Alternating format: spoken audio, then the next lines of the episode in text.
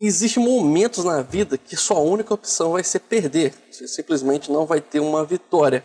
E por mais trágico que isso possa parecer, na verdade nem sempre isso é uma má notícia. Bem, o tema de hoje surgiu de uma conversa com um amigo. A gente estava falando sobre vários assuntos e eu não sei como, como a maioria das conversas, o assunto se direcionou para filmes. E eu me lembrei de uma passagem na série clássica, é, na verdade está mais para mitologia de Jornada nas Estrelas, sobre o teste do Kobayashi Maru. Para você que não está familiarizado com o mundo nerd, o Kobayashi Maru consiste basicamente num teste, segundo a mitologia de Jornada nas Estrelas, aonde os cadetes, como uma espécie de prova final, uma prova importante, eles vão para um simulador como se fosse uma nave que tem a missão de resgatar uma nave cargueiro chamada de Kobayashi Maru.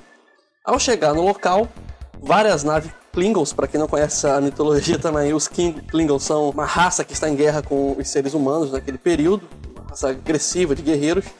Eles descamuflam suas naves que até então estavam camufladas e se preparam para atacar o cargueiro. O cadete tem a missão de tentar sair dali e salvar a tripulação da nave. Só que o programa que faz a simulação ele é projetado para sempre vencer os cadetes. O objetivo do teste não é deixar o cadete vencer, mas sim perder. Isso na época não era formado em psicologia, depois revendo a cena que eu fui entender o sentido daquilo, apesar da, do próprio seriado, ou melhor, do, da série de filmes, né? Tentar explicar um pouco, mas o Kobayashi Maru na verdade traz uma lição muito importante, não só para a mitologia do cinema, mas para o nosso dia a dia. Basicamente, vai haver momentos na nossa vida que a gente vai ter que estar preparado para perder, e perder faz parte da nossa natureza humana. Por mais que a gente tente ganhar sempre, estar bem sempre, nem sempre a gente consegue obter sucesso em tudo que a gente precisa.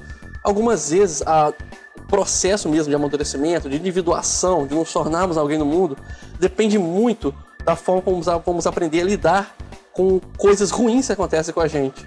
E algumas vezes essas coisas ruins precisam acontecer para que a gente possa progredir na vida. Pensa bem, aproveitando esse ensejo aí do, do herói. Temos muitos filmes de heróis no cinema hoje em dia. E eu gosto muito de ler o Joseph Campbell, o autor de Herói da Minha Face. Você também tem um, uma entrevista excelente dele, também conhecido como Poder do Mito, feito por Bill Moyer, e ele fala muito sobre isso, né? O herói ele representa sempre a nossa pessoa no mundo. Às vezes, às vezes não, sempre, o herói sempre sai da vida confortável dele ele tem uma grande perda, um, um grande trauma, né? Alguma coisa acontece para ele tirar ele do conforto, para ele poder sair lá da casa dele, nos mitos modernos, como eu gosto de chamar os super-heróis, para botar a capa dele, a máscara, salvar o mundo, fazer alguma coisa que geralmente não pediram para ele fazer. E na nossa vida, o herói somos nós. Às vezes nós temos simplesmente aceitar, tem coisas que vão acontecer e você não tem como impedir. Por exemplo, você nunca vai poder recuperar a sua infância, você vai passar pela sua infância.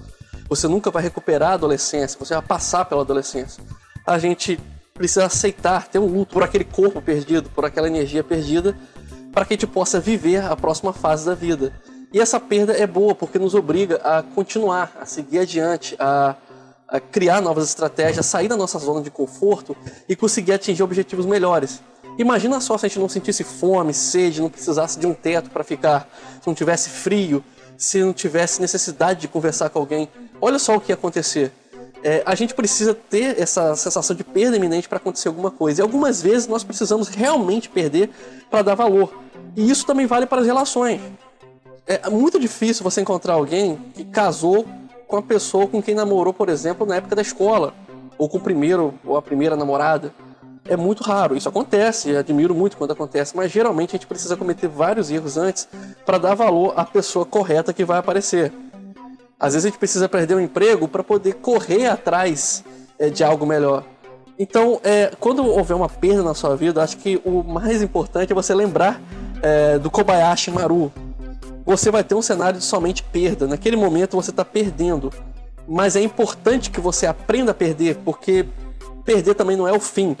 Perder significa apenas que aquele cenário já não dá mais para ganhar. Então concentre sua energia em outro cenário. Aprender a perder é tão importante quanto saber vencer. E vencer pra, é muito fácil, mas perder poucos conseguem dominar essa arte, tá? Não estou dizendo para você ser um perdedor, se transformar num derrotado, mas apenas que direcione sua energia para aquele cenário que é mais favorável para você.